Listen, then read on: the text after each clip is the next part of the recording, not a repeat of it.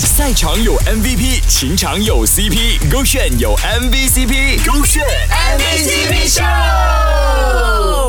MVCp 秀。Hello，你好，我是 Kristen 温阳。室友呢是一个神奇的物种来的，对不对？你总能呢在他们身上听到各种意想不到的故事。而今天这位朋友呢就分享了他的一位室友啊是来自外国的，他就有一个女朋友，而这对情侣呢都不是本地的，却相隔两地啊。嗨，我叫 Oscar，今年二十四岁吧。这是我的室友自己的经历了，因为他这边留学生，女朋友在外国，变成他们已经有一年半以上，已经是长距离了。对他们能这样坚持到这么久的精神有点尊重了。OK，所以他自己本身是外国人，来这里留学，嗯外国人对，外国人，外国人哪里的？日本人。嗯 OK，所以他的另一半是另一半也是日本人，就是说他的另一半在日本，他自己在马来西亚这边留学。因为他回国的时候就一直出去约会这样子，然后看他们有一次就是他回国，他们一年份不能庆祝庆祝不到的节日，全部在一天里面庆祝。情侣之间呢，有心不怕难。就算说呢，今天好几年不能见你，只要有心呢，我都愿意陪你一个一个节日重新庆祝。只要是你爱的，我都愿意准备。这也就是异地恋最真实的写照吧。这位朋友的室友呢，和身处日本的女朋友啊，一年没有见面了，为对方准备了十二个月的这个惊喜呀、只为对方能够开心。他们是如何将惊喜都一一补上的呢？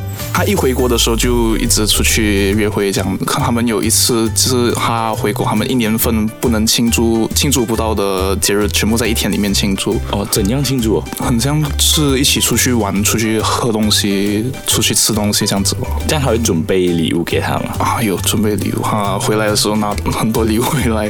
嗯、你自己他女朋友那边送他 iPad，有 Apple Watch 那些，这样他带回来。OK OK OK，、那他自己本身是有准备了整年的礼物给女朋友。嗯，不过他这边是会买一些呃新年品，这样回去送给女友。他上一次回去是去年的十二月，不过他现在去 Australia，的时候之前的时候是住住在一起。OK，所以他会每天跟女朋友联络，嗯，都会有，呃，打电话或者用 message，啊所以你每晚上都会听到他们在 video call 这样子、啊。时不时都会听到走出去的时候。和你相隔五千零三十七公里，却不忘你每一份的节日礼物，这或许就是双向奔赴的爱情吧。很多人会在意礼物的价格，而我只要是你送的，在我这里也也是无价之宝。手这个选，赛场有 MVP，情场有 CP，勾选有 MVCp，勾选 MVP。